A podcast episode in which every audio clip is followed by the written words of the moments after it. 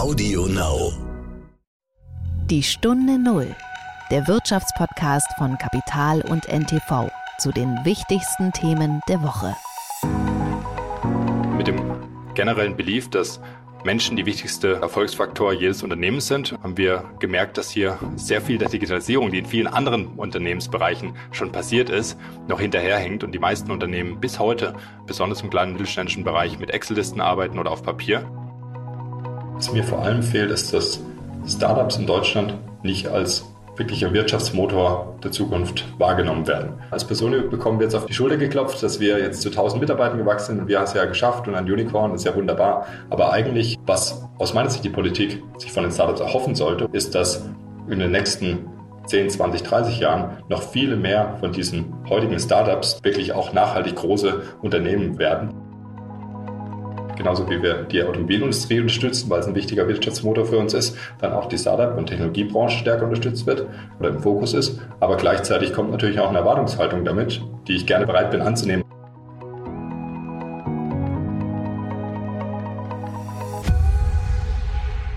Herzlich willkommen zu einer neuen Folge von Die Stunde Null. Mein Name ist Horst von Butler. Schön, dass Sie wieder zuhören. Wir haben heute ein Einhorn zu Gast, also den Gründer eines Startups, das mit über eine Milliarde Dollar bewertet ist, und zwar Hanno Renner von Personio. Das Münchner Unternehmen bietet Software für das Personalwesen an, also HR, für Recruiting, Personalverwaltung und die Lohnabrechnung für kleine und mittelgroße Unternehmen. Ja, und es ist eine Erfolgsgeschichte. Es wurde erst vor sechs Jahren gegründet und hat jetzt schon 1000 Mitarbeiter an fünf Standorten von München über Amsterdam bis London. Und ich habe mit Hanno Renner über diese Gründungsgeschichte gesprochen. Und Personio ist ja auch ein Gradmesser dafür, was in Unternehmen passiert, also in Bezug auf Recruiting und die Digitalisierung. Und ich freue mich auf meinen heutigen Sparringspartner und meine Co-Moderatorin. Sie war schon einmal hier und hat über Gorillas und die neue Schlacht der Lieferdienste berichtet. Heute sprechen wir über China. Unsere Startup- und Tech-Redakteurin Hanna Schwer. Hanna, schön, dass du da bist. Hallo Horst, ich freue mich über die Einladung. Das war die Woche. Seit Monaten sorgt China für Schlagzeilen, weil die Regierung in Peking gegen die Tech-Konzerne vorgeht. Und diese Woche auch mit anderen Schlagzeilen, denn es ist von einem möglichen neuen Lehman-Moment die Rede, also einer möglichen neuen Finanzkrise. Hintergrund ist ein Immobilienkonzern, der ums Überleben kämpft. Evergrande oder Evergrande. Wir hatten hier im Podcast mit Katja Dofel schon einmal darüber gesprochen. Fakt ist, der Immobilienkonzern, der 1300 Bauprojekte in 280 Städten abwickelt, wird nicht in der Lage sein, die nächsten Zinszahlungen in der kommenden Woche zu bedienen. Auf Evergrande lasten astronomische Schulden in Höhe von 300 Milliarden Dollar. Und die Frage aller Fragen ist, lässt Pekings Regierung dieses Unternehmen pleite gehen? Und dann die zweite, infiziert sie damit das Bankensystem und vielleicht das gesamte Finanzsystem? Eben der genannte Lehman-Moment. China-Experten streiten sich. Wir vertiefen heute ein anderes Thema, was mindestens ebenso wichtig ist und für Schockwellen gesorgt hat weil dahinter eben auch tektonische Verschiebungen stehen. Es ist der Kampf zwischen der Führung in Peking und den Tech-Konzernen. Diese Woche gab es wieder Nachrichten äh, über eines der größten und bekanntesten Unternehmen, äh, Alibaba. Ein Bericht der Financial Times zufolge will Peking Teile von Alipay, also dem Zahlungsdienstleister des Onlinehändlers, komplett abspalten. Und diese Schlagzeile ist nur eine von vielen in einer Kette von Ereignissen. Hanna, du hast die vergangenen Wochen viel dazu recherchiert. Das Thema ist recht komplex, aber mal ganz allgemein gefragt, worum geht es bei diesem epischen Kampf überhaupt? Naja, die chinesische Staatsführung, die holt sich hier die Kontrolle zurück. Also wir sehen hier tatsächlich eine absolute Kehrtwende in der Regulierung, in der Handhabung von Big Tech. In den letzten 10, 20 Jahren haben wir da wirklich sehr viel laissez-faire gesehen. Die Big Tech-Unternehmen durften eigentlich machen, was sie wollten. Und jetzt kommt auf einmal ein total hartes Durchgreifen der Regierung. Ähm, Experten sprechen von einer regulatorischen Kampagne, also von einem kurzen, harten Durchgreifen, das eben über so einen limitierten Zeitraum passiert. Und klar ist auch, es trifft nicht nur die Riesen, sondern es trifft mittlerweile auch ganze Branchen. Was ist denn die Motivation der Führung in der Kommunistischen Partei? Also warum ausgerechnet jetzt und was ist so der Auslöser? Naja, die Plattformökonomie in China, die ist in den letzten Jahren einfach ungezügelt gewachsen. Und offenbar ist jetzt ein Punkt erreicht, wo die, sich die Regierung sagt, das ist eine ernstzunehmende Bedrohung für uns. Es gibt aber nicht diesen einen großen Crackdown gegen die Big Tech-Unternehmen, sondern das sind eher eine Reihe von verschiedenen Maßnahmen, hinter denen jeweils auch verschiedene Motive stecken. Im Prinzip gibt es aber vier, die man da nennen kann. Das erste ist der Kampf gegen das Monopol, also gegen die beiden großen Plattformunternehmen Tencent und Alibaba, die sich eigentlich das chinesische Internet unter sich aufgeteilt haben. Xi Jinping, der Staatschef, der spricht da von der ungeordneten Expansion des Kapitals. Sprich, es geht darum, diesen großen Unternehmen einfach einen Riegel vorzuschieben. Der zweite Punkt, da kann man als Beispiel die Rekordstrafe gegen Alibaba nennen. Der Konzern musste Anfang des Jahres 2,4 Milliarden Euro Strafe zahlen wegen Kartellrechtsverstößen. Der zweite Punkt ist die nationale Sicherheit. Da geht es vor allem um Börsengänge von chinesischen Unternehmen im Ausland. Man hat da Angst, dass chinesische Daten ins Ausland exportiert werden, dass ausländische Investoren zu viel Einfluss gewinnen und da will man einen Riegel vorschieben. Das hat man zum Beispiel jetzt auch daran gemerkt, dass der IPO des Fahrdienstvermittlers Didi grandios schiefgelaufen ist. Da ähm, hat die chinesische Regierung kurz nach Börsengang auf einmal entschieden, die App aus den App Stores zu nehmen, was zu einem krassen Kursverlust geführt hat. Und da sah man, die Regierung, die will da einfach mitreden. Was damit auch zusammenhängt, das ist der dritte Punkt, ist Datenschutz. Also sprich, China will die Kontrolle über die Daten sich zurückholen und die liegt im Moment eben vor allem bei den Tech-Riesen. Und der vierte Punkt, das sind ideologische Ziele. Da geht es um die Schaffung eines besseren Menschen. Und ähm, nach Ansicht der chinesischen Staatsführung ähm, wird das offenbar von den Tech-Riesen, ähm, ja, werden die Leute offenbar negativ beeinflusst. Ein Beispiel sind da die Gaming-Konzerne. China hat jetzt Jugendlichen äh, verboten, unter der Woche zu zocken, weil sie der Meinung sind, dass ähm, die chinesische Jugend äh, offenbar ein Videospielproblem hat. Und das trifft die Konzerne, die diese Spiele anbieten, natürlich sehr, sehr hart. Aber das ist doch ganz auch mit so mit, mit Risiken behaftet, denn das könnte ja auch das Wachstum abwirken. Also schadet China damit nicht seinem Wirtschaftsmodell und auch dem Wachstum? Also die Digitalwirtschaft, die spielt eine total wichtige Rolle in China. Das ähm, hat die Digitalwirtschaft, die beträgt mittlerweile knapp 40 Prozent vom Bruttoinlandsprodukt. Das ist schon eine Menge. Und ja, also die Panik an den Börsen, die ist da. Also wir haben im Juli gesehen, das war der schwärzeste Tag seit der Finanzkrise für, ähm, für chinesische Tech-Werte. Ein Beispiel mal, der Nasdaq Golden Dragon Index, das ist immer so ein ganz guter ähm, Richtwert, wie es den chinesischen Tech-Aktien ging, geht. Ähm, der ist im Juli um 22 Prozent gesunken und das beunruhigt natürlich die Anleger äh, rund um den Globus. Also alle wichtigen Investoren schauen jetzt nach China. Was bedeutet denn dieser Crackdown für deutsche Unternehmen, die in China Geschäfte machen? Ich habe da mit einem Experten von Synolytics gesprochen. Das ist so eine Beratungsagentur, die DAX-Konzernen dabei hilft, in China wirtschaftlich erfolgreich zu sein. Und ähm, der Experte sagte mir dort, naja, eigentlich ist das tatsächlich eine innerchinesische Angelegenheit. Also es geht tatsächlich darum, die Macht der großen chinesischen Tech-Konzerne, die ähm, sehr, sehr viele Daten über die chinesischen Bürger haben, die in die Schranken zu weisen. Und die deutschen DAX-Konzerne, die spielen da einfach nicht in derselben Liga. Das muss man ganz ehrlich sagen. Also die haben nicht die Bedeutung in China, wie es jetzt ein Alibaba oder ein Tencent hat. Und deswegen sind die bisher eigentlich überhaupt nicht im Radar der chinesischen Regierung. Aber man muss natürlich sagen, die ganzen strengeren Regeln, die jetzt in diesem Zuge in der regulatorischen Kampagne auf die Tech-Unternehmen zukommen, die treffen natürlich auch ausländische Unternehmen. Also das heißt, deutsche Unternehmen müssen sich jetzt schon darauf einstellen, dass sie beim Thema Datenschutz härter rangenommen werden als früher. Die Stunde Null. Das Gespräch. Wir kommen zu unserem heutigen Gast, Hanno Renner. Er ist Mitgründer von Personio. Er hat Wirtschaftsingenieurwesen in Konstanz studiert und BWL an der TU München und parallel zu seinem Studium hat er schon das Online-Tool Feedback Me 2015 äh, ins Leben gerufen. Und danach hat er im Alter von 25 Jahren mit drei Mitstudenten Personio gegründet. Seitdem leitet er das Unternehmen. Sag mal, Hanna, du hast ja schon viel über Einhörner und Unicorns geschrieben. Wann hast du das erste Mal von Personio gehört? Ganz genau weiß ich das gar nicht, aber ich glaube, das ist auf meinem Radar mindestens schon seit äh, zwei Jahren. Personio gilt ja auch immer so ein bisschen als Herausforderer von SAP, weil die HR-Software machen, also auch so ein bisschen in dem Feld sich bewegen wie SAP. Und da ist das immer mal wieder ein Name, der in dem Zusammenhang fällt. Ähm, das Startup, das hat ja mittlerweile auch Unicorn-Status, hast du ja gesagt, letztes äh, oder Anfang des Jahres 125 Millionen Dollar eingesammelt in einer riesen Finanzierungsrunde. Dabei auch so prominente Namen wie der amerikanische Risikokapitalgeber Index Ventures. Also das ist auf jeden Fall ein Unternehmen, das in der deutschen Startup-Szene total viel Ansehen genießt, sehr prominent ist und bestimmt auch ein Kandidat für einen Börsengang in den nächsten Jahren. Was macht Personio? Wie gesagt, das Startup bietet HR-Software für Recruiting, Personalverwaltung und Lohnabrechnung an. Es hilft also Unternehmen von 10 bis 2000 Mitarbeitern dabei, Prozesse in der Personalabteilung zu optimieren und effizienter zu gestalten. Und die Software wird als Abonnement verkauft und äh, Personio ist kräftig gewachsen. Wie gesagt, 1000 Mitarbeiter an fünf Standorten in Europa, darunter München, Dublin, Amsterdam und London. Und sie haben laut eigenen Angaben mehr als 4000 Kunden, darunter Urban Sports Club und About You. Herzlich willkommen, Hanno Renner.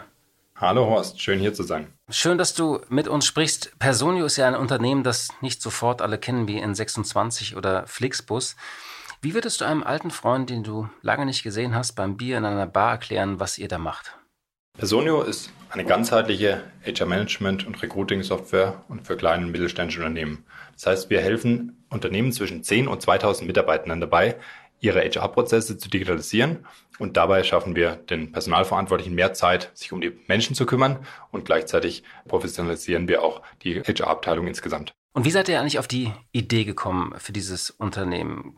Kannst du mir irgendwie den Tag beschreiben, als ihr entweder irgendwo äh, zusammengesessen habt und den Geist gehabt habt oder die Vision für dieses Unternehmen? War das am Tisch unter der Dusche oder beim Joggen? Wie kam es dazu? Wir wollten schon länger ein Startup gründen, haben damals uns am CDTM in München kennengelernt und hatten im Endeffekt die Motivation, ein größeres Problem mit digitalen Lösungen, Technologien zu lösen.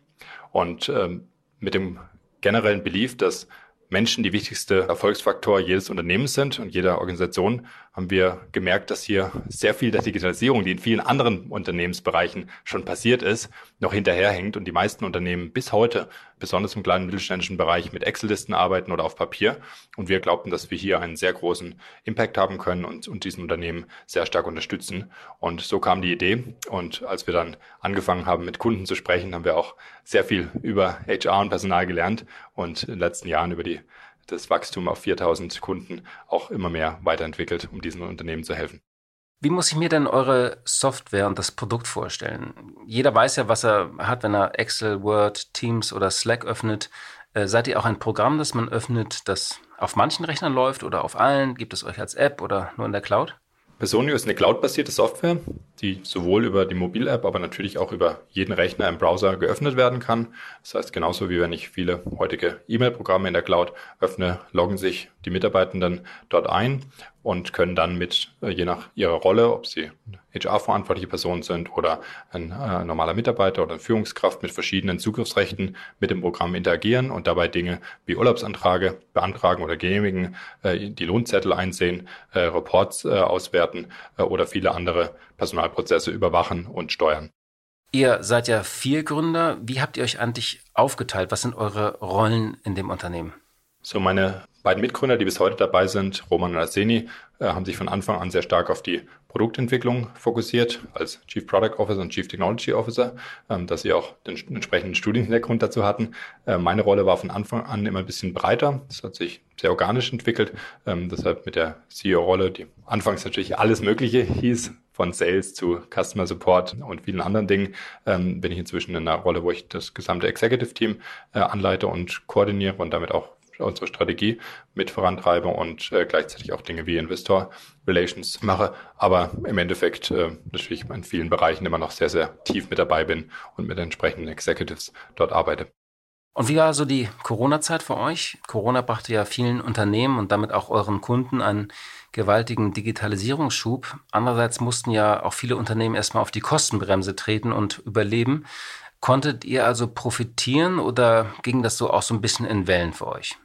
Also erstmal war Corona für uns natürlich als Unternehmen auch wie für viele eine Umstellung, äh, in Homeoffice zu gehen, über unsere verschiedenen Standorte die entsprechenden lokalen Regularien äh, umzusetzen und unsere Mitarbeitenden dabei zu unterstützen, in dieser neuen, auch schwierigen Zeit äh, trotzdem gut klarzukommen.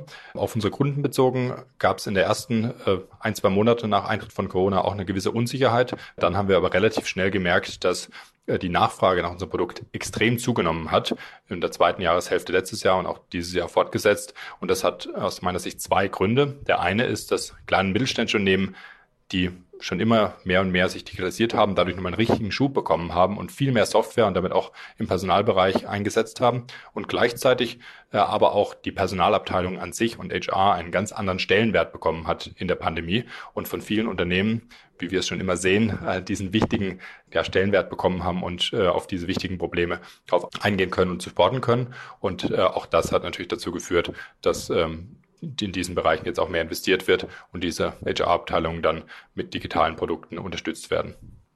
Ist es denn so, dass ich, wenn ich ein, äh, jetzt ein Unternehmer bin, wie komme ich zu euch? Also ähm, läuft das über eine äh, Hotline und da kommt noch so ein klassischer Softwaretechniker vorbei, der installiert das überall bei mir oder läuft das alles remote oder ähm, ist das nur eine, eine, App, die ich teilweise installieren muss auf Geräten? Also wie läuft das bei euch, wenn ich jetzt mal so aus der Sicht eines Kunden, ich habe irgendwie ein mittelständisches Unternehmen und ich frage mich gerade, Mensch, ich muss da mal was tun bei, bei HR.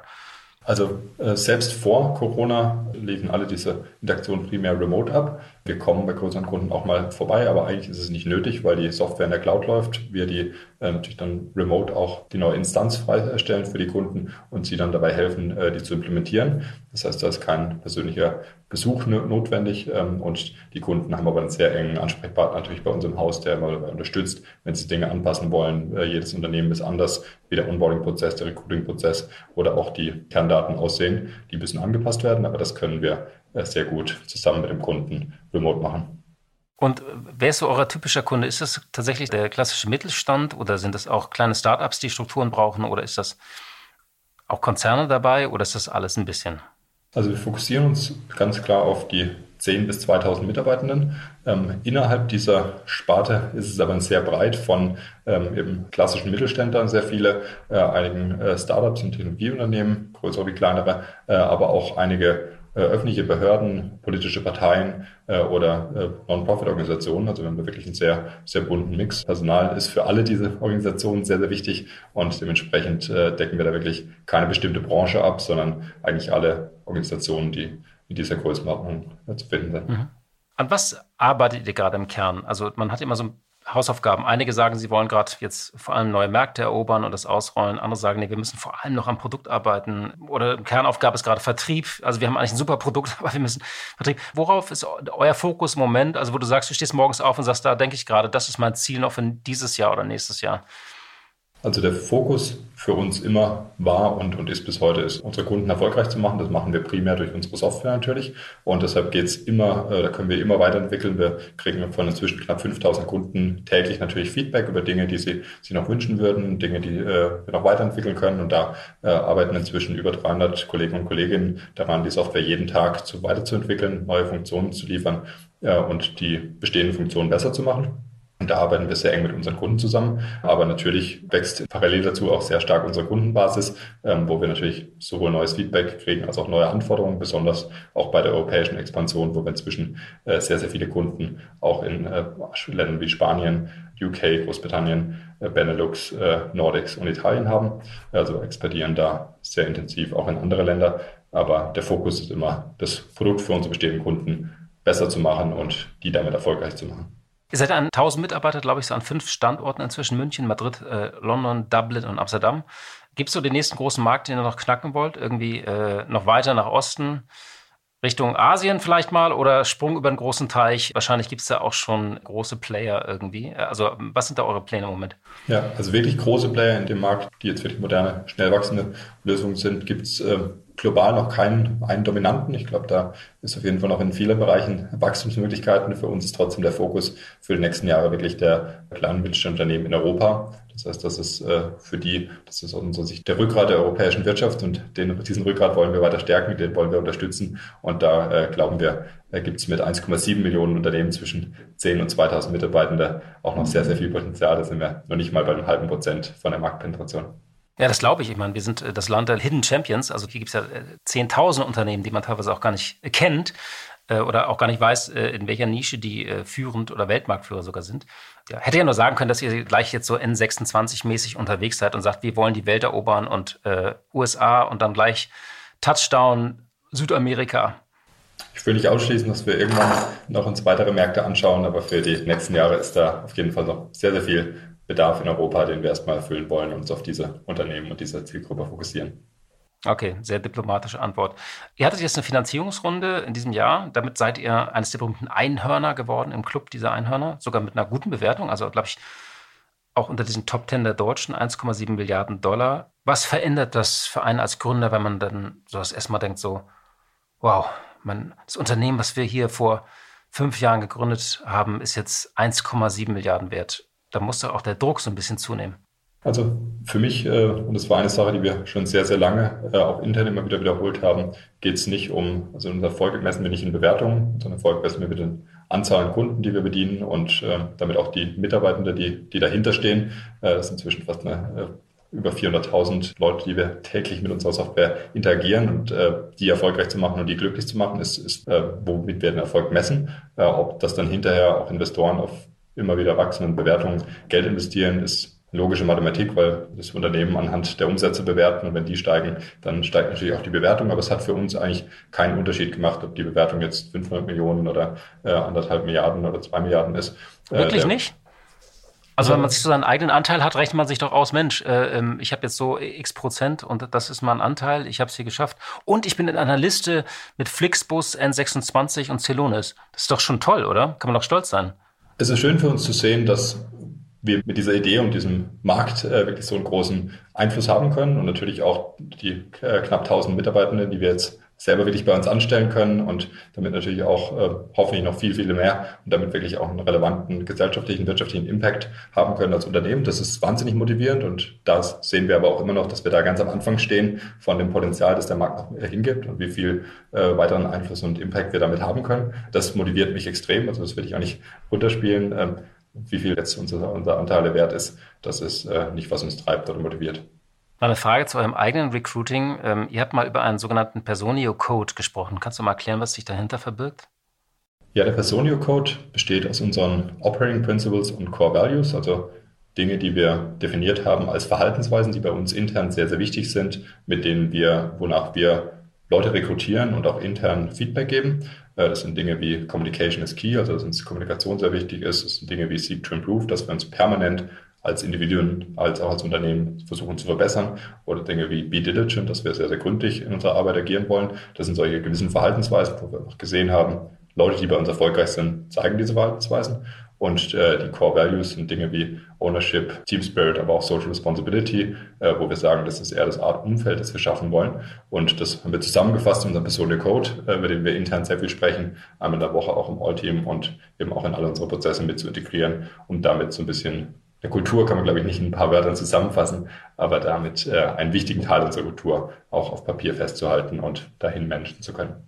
Du hast beschrieben, wie man mit eurer Software Prozesse optimieren kann, äh, vom Onboarding bis hin zur Lohnabrechnung. Nun leiden ja vor allem alle Unternehmen auch unter so einem Fachkräftemangel. Kann man das auch eigentlich durch Software noch irgendwie verbessern? Also gibt es da Ideen oder leistet das ihr teilweise schon? Also dass man, indem ich Mitarbeiter finde, die ich noch gar nicht an Bord habe. Also das eine ist ja mal sozusagen die, die ich an Bord habe, ordentlich zu behandeln, dass die sozusagen mit guten Prozessen irgendwie äh, gestützt werden, dass das nicht zu komplex ist. Das andere ist ja irgendwie Leute auch zu finden, nicht? Ja, also wir haben einige Produkte, erst kürzlich auch äh, mit Personio Posting Bundles ein ganz neues Produkt auf den Markt gebracht, wo wir Unternehmen dabei unterstützen, A, günstiger, aber auch gezielter auf gewissen Plattformen zu posten und damit natürlich neue Kandidaten und Kandidatinnen zu finden. Auch äh, das beim Active Sourcing auf anderen Plattformen unterstützen wir, die dann in Personio einzufangen und natürlich auch eine Transparenz zu haben, woher kriege ich eigentlich die guten Kandidaten und hat sich jetzt dieses Posting auf Stepstone oder Monster gelohnt oder soll ich vielleicht lieber äh, mein Geld woanders investieren? Also dabei unterstützen wir schon sehr stark. Was aber auch nicht zu vergessen ist, du hast gerade von den Prozessen im Unternehmen gesprochen, aber die gelten natürlich genauso im Recruiting. Wenn ich da äh, zu lange brauche auf eine Antwort, äh, weil ich das irgendwo in Excel-Listen manage oder einen Überblick verliere über einen Top-Kandidaten, dann äh, verliere ich natürlich auch wichtige Fachkräfte, äh, die dann zur Konkurrenz oder zu anderen Unternehmen gehen. und dementsprechend dabei zu unterstützen, dass diese Recruiting-Prozesse schnell ablaufen, effizient ablaufen, dass ich eine sehr gute äh, Erfahrung für die Kandidaten sicherstellen kann. Das hilft natürlich enorm, auch die richtigen Kandidaten zu helfen. Und äh, ohne so intensive und gute Recruiting-Prozesse könnten wir auch nicht 80 Leute im Monat einstellen äh, von den vielen Hunderten, die sich auf eine Stelle bewerben.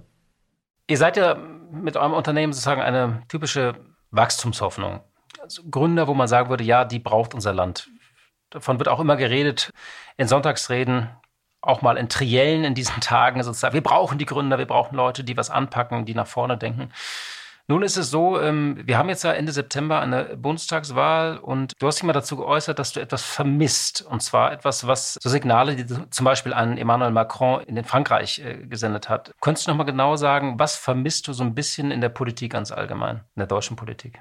Was mir vor allem fehlt, ist, dass Startups in Deutschland nicht als wirklicher Wirtschaftsmotor der Zukunft wahrgenommen werden. Werden immer noch nicht? Immer noch nicht. Also ich glaube, als Person bekommen wir jetzt auf die Schulter geklopft, dass wir jetzt zu 1000 Mitarbeitern gewachsen sind und wir haben es ja geschafft und ein Unicorn ist ja wunderbar. Aber eigentlich, was aus meiner Sicht die Politik sich von den Startups erhoffen sollte und dadurch dann automatisch auch natürlich die richtige Politik dahin macht, ist, dass in den nächsten 10, 20, 30 Jahren noch viele mehr von diesen heutigen Startups, die vielleicht ein paar hundert, paar tausend Mitarbeitende haben und äh, eine hohe Bewertung, wirklich auch nachhaltig große Unternehmen werden, die nachhaltig sehr viele Arbeitsplätze schaffen, die nachhaltig dann auch äh, Steuern und äh, Wirtschaftswachstum treiben. Also diese ganzen Dinge, die aktuell im Digitalsektor in anderen Ländern passieren, wo die größten und wertvollsten, aber auch mitarbeiterträchtigsten Unternehmen in den letzten 10, 15 Jahren gegründet sind, mit Google, Facebook, aber auch Salesforce, Slack und so weiter, dass solche Unternehmen in Deutschland und Europa entstehen können. Und ich glaube, Einerseits erhoffe ich mir, dass dieses Mindset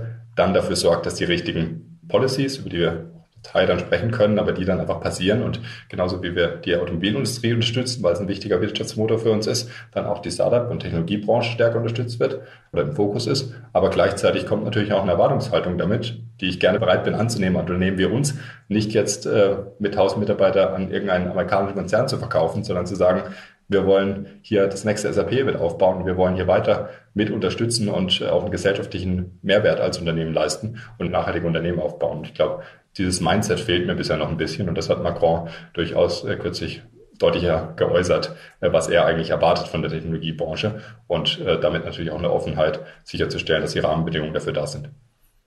Eigentlich ganz schöner Satz, weil es heißt ja immer sozusagen, seit SAP wurde kein Unternehmen mehr von Weltrang gegründet. Und wenn du jetzt sagst, irgendwie wollen eigentlich das Ziel, so eine Art zweites SAP aufzubauen in eurer Nische, ist das ja eigentlich ein schöner Anspruch.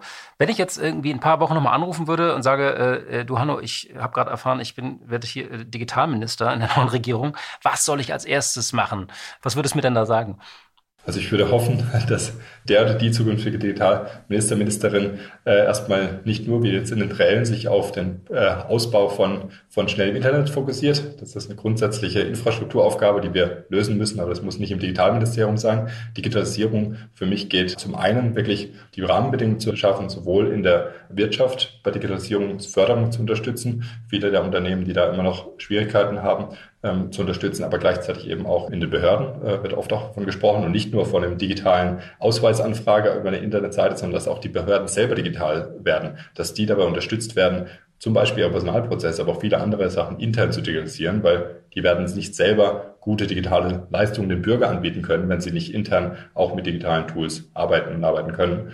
Und äh, auf der anderen Seite gibt es natürlich für mich den größten Fokus, um die Digitalwirtschaft zu fördern, sind die äh, Möglichkeiten zu schaffen, dass da die besten Leute auch arbeiten und weltweit rekrutiert werden können. Und das sind die zwei großen Themen. Zum einen die Mitarbeiterbeteiligung, über die sehr oft schon gesprochen wurde, mhm. äh, aber die leider bis heute nicht gelöst sind, was in anderen Ländern, selbst in Frankreich und Großbritannien, deutlich besser gelöst sind schon. Und zum Zweiten das Problem äh, mit der Einwanderung von Fachkräften, wo auch wir immer wieder Probleme haben, einen Entwickler aus Brasilien einzustellen, weil der nur einen Bachelorabschluss hat und damit keine, äh, keine Blue Card bekommt äh, und nicht einreisen kann. Und solche Dinge äh, hindert uns dann oft daran, auch die besten Leute schnell genug anzustellen. Also Fachkräftemangel äh, äh, nehme ich mal mit. Und ja, diese Mitarbeiterbeteiligung, da geht's um spezielle steuerliche Behandlung sozusagen, wenn Mitarbeiter nicht nur Lohn kriegen, sondern sozusagen auch Anteile äh, an dem Unternehmen, für das sie äh, arbeiten. Wenn ich es mal so verkürzt zusammenfassen darf. Könntet ihr eigentlich mit eurer Software, so ein Einwohnermeldeamt, also durch ein bisschen Umprogrammieren eurer Software auch die Prozesse da abbilden? Also kann man das übertragen, was ihr macht? Also wir können damit jetzt nicht einen, eine Ausweisanfrage oder sowas äh, abbilden. Was wir aber sehr wohl können und auch schon in, in, einigen Stellen tun, sind wirklich Behörden auch dabei unterstützen, ihre internen äh, HR-Prozesse zu verwalten. Auch die müssen Mitarbeitende einstellen, auch die äh, haben Onboarding-Probleme, müssen die Mitarbeitende hinterher managen. Und da haben wir schon heute in den Stadtwerken und einigen Universitäten äh, nah, behördennahe Institutionen als Kunden, aber da könnten wir natürlich auch noch deutlich mehr unterstützen bei dieser Digitalisierung von mehr ja, Unternehmen äh, aus dem, aus dem Bundbereich. Zum Schluss noch eine äh, persönliche Frage. Ich habe in deiner Biografie gelesen, du hast mal als Skipper äh, auf einer Yacht gearbeitet und äh, hast sozusagen eine Ausbildung als Snowboard-Lehrer. Äh, Kommst du noch dazu? Also äh, schaffst du das noch oder erstickst du in Arbeit äh, oder schaffst du es noch ab und zu von München aus zum Snowboarden zu gehen? Im Winter kann man von München durchaus noch zum, zum Skifahren oder Snowboarden äh, segeln. Äh, auch ab und zu mal im Urlaub, nicht mehr ganz so häufig wie früher, aber äh, durchaus noch äh, regelmäßig.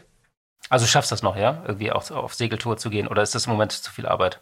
Ja, nicht mehr ganz so häufig, aber kommt schon immer mal wieder. Äh, und genau, da gibt es schon auch Freizeit nebenbei. Ja, Hanno Renner, vielen Dank für das Gespräch und für die Einblicke äh, in eine deutsche Wachstumshoffnung, äh, ein Unicorn, den HR-Spezialisten Personio. Vielen Dank, Hanno Renner, für dieses Gespräch. Vielen Dank, Horst. Für Ihren nächsten Smalltalk. Diese Woche kam das neue iPhone raus, das iPhone 13. Und bei mir ist es ja so, wenn man älter wird, vergeht angeblich die Zeit schneller. Und beim iPhone 4 oder 5 dachte ich immer noch, wann kommt endlich das neue iPhone?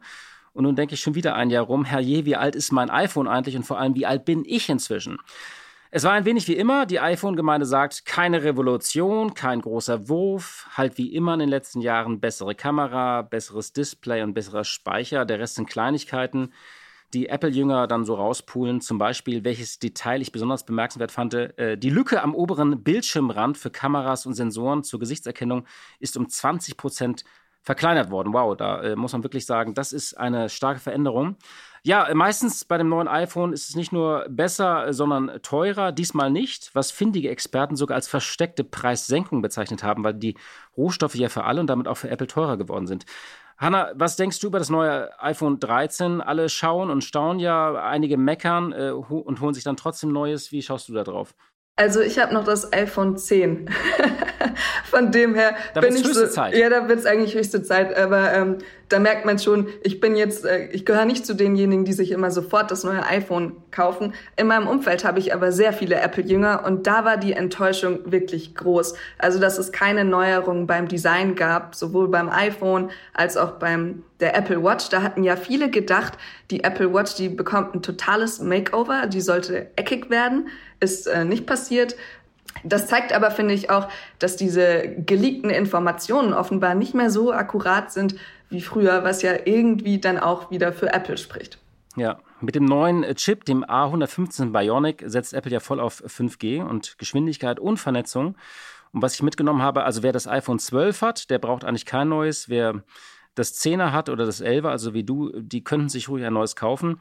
Spannend finde ich, dass ja tatsächlich diese neuen Kameras, also dass so eigentlich die, die Schlacht um Marktanteile zwischen den Herstellern immer mehr über die Kameras geführt werden. Also mit so neuen Hochleistungskameras hat Apple jetzt sozusagen die Kinoindustrie im Blick. Sie versprechen filmreife Aufnahmen mit einem Cinematic-Videomodus, bei dem die Software automatisch je nach Geschehen vor der Kamera auf verschiedene Ebenen so das Bild fokussieren kann. Also was heißt das? Dreht sich die Person im Vordergrund nach hinten um, wird das Objekt auf den Hintergrund dann scharf gestellt. Das kennt man so aus Filmen. Und äh, ja, also meine Kinder nehmen ja auch tatsächlich oft so gerne mal Filme auf, nicht nur so auf TikTok, sondern drehen tatsächlich so kleine Spielfilme. Als ich das gemacht habe, da musste immer äh, einer der Freunde dann dabei stehen und so eine Kamera noch auf der Schulter haben.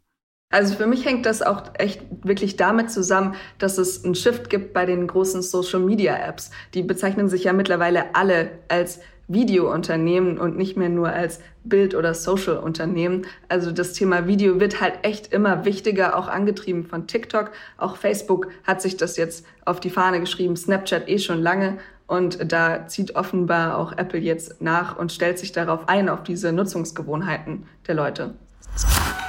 Blick in die Märkte. Und wie jeden Freitag schalten wir zu unserer Kollegin Katja Dofel. Sie leitet dort das Börsenstudio von NTV. Hallo, liebe Katja. Hallo nach Berlin. Ja, der VW-Prozess hat diese Woche eine Rolle gespielt. Man denkt ja, ach, da gab es ja mal was. VW war da nicht dieser Dieselskandal und da gibt es immer noch einen Prozess. Was war denn diese Woche nun genau los?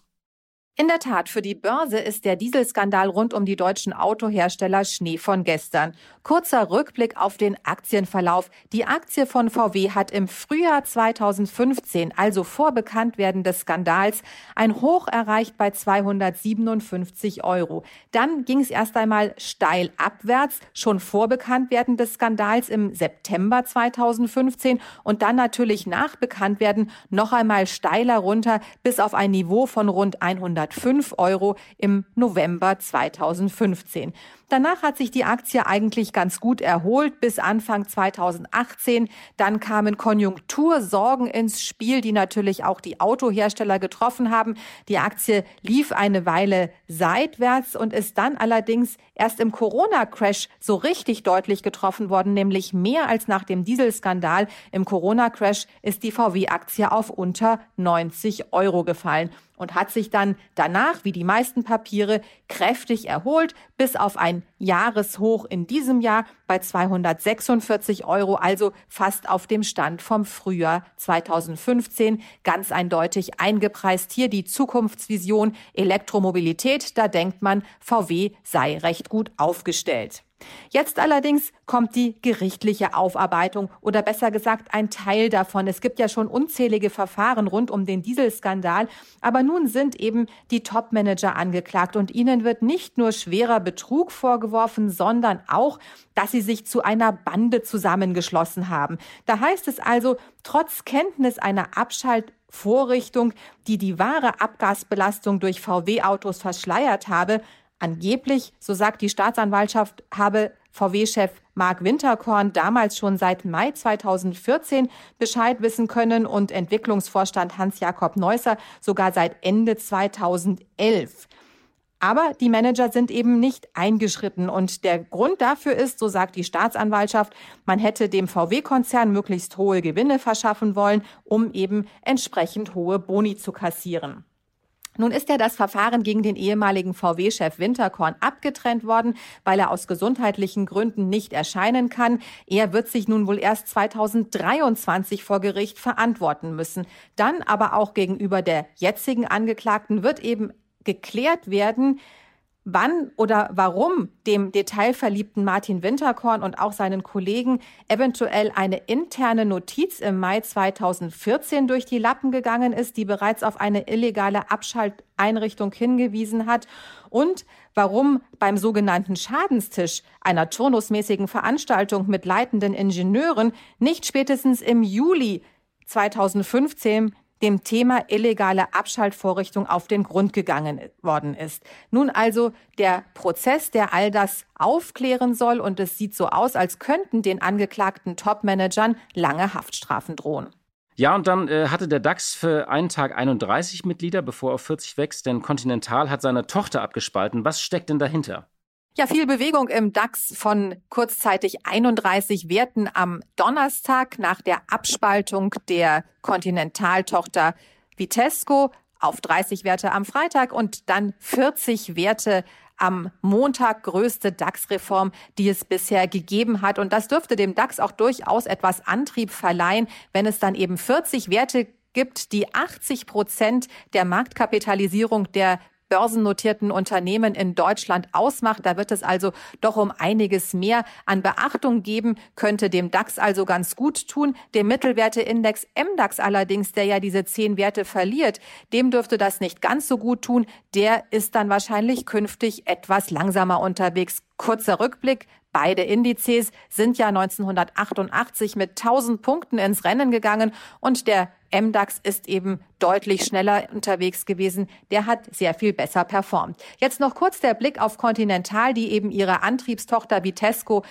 loswerden wollten. Das war ursprünglich mal ein richtiger Börsengang, also auch mit der Ausgabe neuer Aktien geplant. Das war 2019, hat damals wegen schlechten Börsenumfeld nicht geklappt und nun also die Abspaltung. Das bedeutet, es sind nicht direkt Aktien, frische Aktien verkauft worden, sondern man hat jedem Kontinentalaktionär für fünf Kontinentalaktien eine Vitesco-Aktie ins Depot gebucht. Und das ist eben auch der Grund, weshalb es einen Tag lang ein 31 Unternehmen im DAX gab. Aber dann sind natürlich diese Vitesco-Aktien auch sofort handelbar gewesen. Und jetzt steht Vitesco auf eigenen Füßen, ist natürlich mit seiner Gewichtung und Größe viel zu klein für den DAX. Aber mal sehen, was da kommt. 90 Prozent der Erlöse bei Vitesco werden noch mit Bauteilen gemacht, die in Verbrennungsmotoren eingebaut werden. Da muss also umgedacht werden. Und das geht, so sagt der Vorstand, als kleines selbstständiges Unternehmen wesentlich besser. Ja, und dann gibt es Gerüchte, dass äh, Cerberus, der Finanzinvestor, die Staatsanteile an der Commerzbank kaufen möchte. Äh, wie waren denn die Reaktionen und was ist denn dran an der Geschichte? Ja, ein interessantes Gerücht treibt die Aktie der Commerzbank. Und zwar könnte es sein, dass der Staatsanteil an einen amerikanischen Finanzinvestor verkauft wird. Aber der Reihe nach. Wir erinnern uns, im Zusammenhang mit der Finanzkrise ist ja der deutsche Staat eingestiegen bei der Commerzbank, hält seitdem 15,6 Prozent an der Commerzbank. Es gibt weitere Großaktionäre, unter anderem der amerikanische Finanzinvestor Cerberus, der gut 5 Prozent an der Commerzbank hält. Und nun gab es offensichtlich sehr informelle, vertrauliche Gespräche mit dem Deutschlandchef von Cerberus. Und der hat gesagt, na ja gut, man könnte sich das nach der Wahl ja mal anschauen, ob eine Übernahme der Staatsanteile von der Commerzbank tatsächlich sinnvoll sei. Das kommt natürlich nun auf die politischen Entwicklungen an, vor allen Dingen darauf, wer die Wahl gewinnt. Es sieht so aus, als könnte bei einer FDP-Beteiligung an einer Regierungskoalition natürlich der Verkauf der Commerzbank-Anteile etwas stärker vorangetrieben werden. Man ist ja bei der FDP der Meinung, dass sich der Staat möglichst zurückziehen solle. Auch die Union könnte in diese Richtung gehen. Die SPD dürfte eher bremsen. Das alles aber tatsächlich absoluter Gerüchtestatus. Nun muss erst einmal gewählt werden, dann muss eine Koalition geschmiedet werden. Alleine das könnte länger dauern und es wird dann sicherlich nicht die erste Amtshandlung sein, den Commerzbank-Anteil zu verkaufen. Und es wäre auch sicherlich ein politisches Wagnis, den Staatsanteil der Commerzbank einem amerikanischen Finanzinvestor zu verkaufen, der ohnehin schon fünf Prozent und dann eben nach dem Verkauf mehr als 20 20 Prozent an der Commerzbank besitzen würde. Das wäre sicherlich ein Thema, das äh, lange bearbeitet werden müsste und von daher Zukunftsmusik ist. Aber für etwas Schwung in der Commerzbank-Aktie reicht es auch jetzt schon. Vielen Dank für deine Einschätzung, liebe Katja. Tschüss und ich wünsche allen ein schönes Wochenende. Liebe Hörerinnen und liebe Hörer, das war's für heute. Vielen Dank für Ihre Zeit und für Ihre Treue. Und dir danke ich, liebe Hanna, dass du heute äh, ja, mich unterstützt hast und bei mir warst und für deine wie immer kundigen Einschätzungen. Dankeschön. Danke, hat Spaß gemacht. Die Stunde Null, der Wirtschaftspodcast von Kapital und NTV zu den wichtigsten Themen der Woche.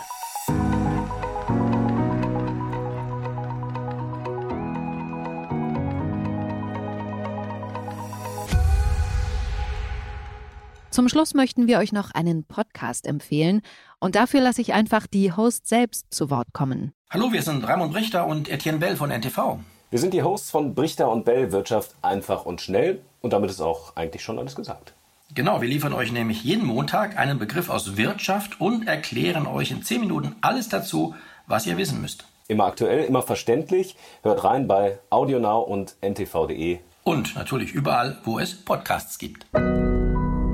Audio Now.